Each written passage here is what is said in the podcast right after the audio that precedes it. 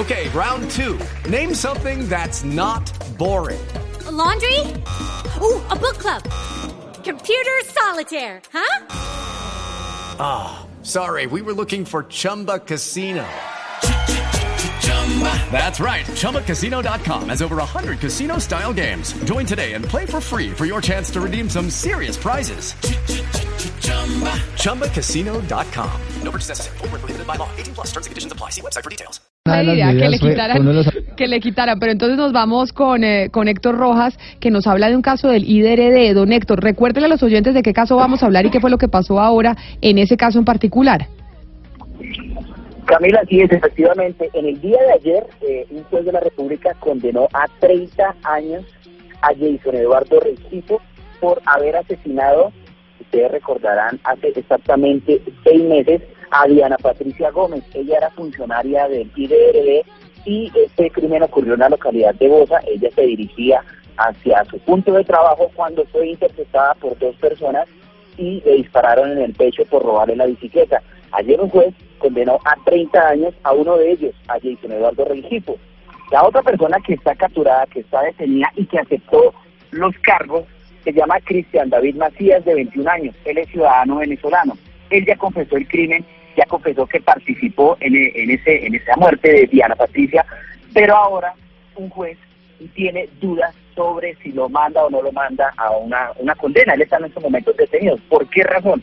Porque resulta que la fiscalía lo presentó y está identificado, pero para el juez dice que no está plenamente identificado porque este ciudadano venezolano no tiene documentos. Por esta razón le dio dos meses de plazo a la fiscalía para que le pida la documentación requerida Venga. a Venezuela e inmediatamente ellos puedan certificar que efectivamente Cristian David Macías es quien dice ser. A ver, Héctor, entonces si le entendí bien, dos criminales atacan a una señora, la matan por robarle creo que la bicicleta y la fiscalía dice, frente al primero, usted es colombiano, le meto 31 años de cárcel y al segundo, como usted es venezolano y no lo puedo identificar bien, no le meto de la cárcel. ¿Entendí bien la noticia? Es correcto, Eduardo, pero digamos en este momento la fiscalía ya presentó a los dos, el ciudadano venezolano aceptó su responsabilidad, pero como él no tiene documentación, Y Para pero entonces no hay expatriación eh, ni, na- ni ninguna otra O medida. sea, como no está documentado, entonces no hay nada que hacer con él. La justicia no puede hacer nada con él, Héctor.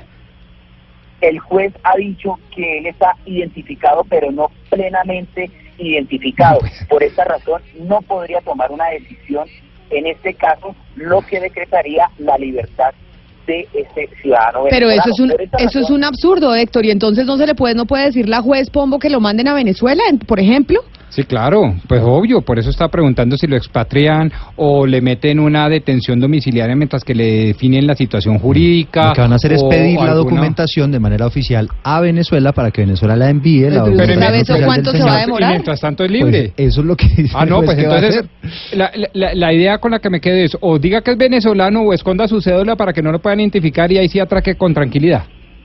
No, absurdo. Eso es precisamente lo que tiene que resolver la fiscalía y el plazo que le dio precisamente el juez, que acredite Venezuela que esta persona es ciudadano venezolano, porque si no podría crear la nulidad del proceso, lo que determinaría la libertad. Gracias, Héctor.